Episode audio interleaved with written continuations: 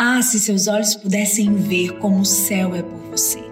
Está escrito em 2 Reis 6, 16 e 17. O profeta respondeu: Não tenha medo. Aqueles que estão conosco são mais numerosos do que eles. E Eliseu orou: Senhor, abre os olhos dele para que veja.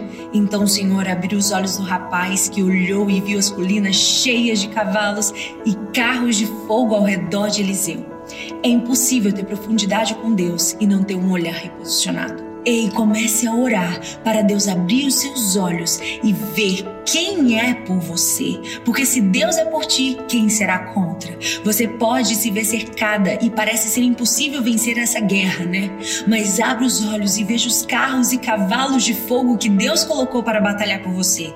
Um olhar reposicionado nos mostra que não estamos sozinhos, que Ele batalha as nossas guerras. Restaure hoje a sua visão. Nisso, pensai.